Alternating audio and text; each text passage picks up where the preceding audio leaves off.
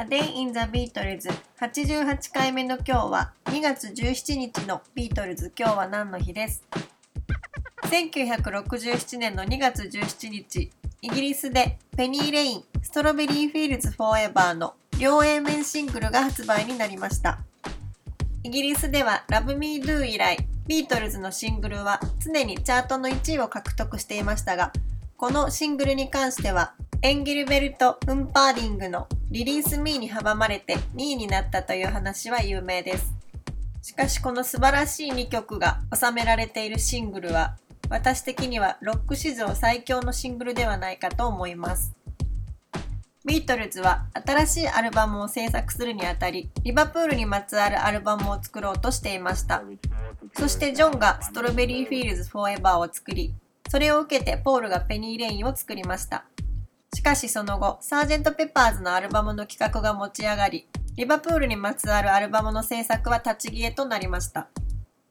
ビートルズファンにとって、ストロベリーフィールドやペニーレインというのは、リバプールで聖地巡礼をするときに必ず訪れる場所ではないかと思います。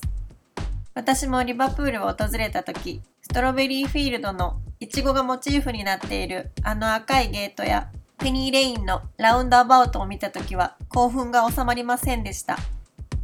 ペニーレイン通りの表札はこのシングルが発売された後、ファンによって盗難が相次いだため、リバプール市は道路標識を作るのをやめたそうですが、ペンキで書かれたペニーレイン通りの標識には、今でも多くのビートルズファンが落書きをしています。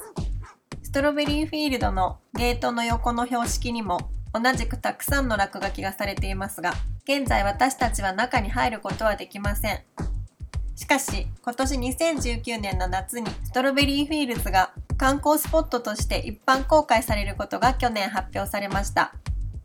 ジョンが忍び込んでいた頃、孤児院だったストロベリーフィールズは、今年、学習障害を持った若者の研究施設と、ジョンにまつわる展示やカフェや庭園などを備えた観光施設として復活することが決まっています。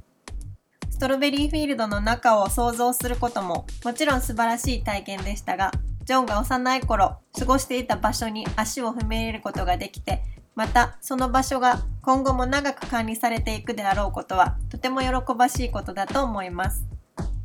A Day in the Beatles 88回目おしまいです。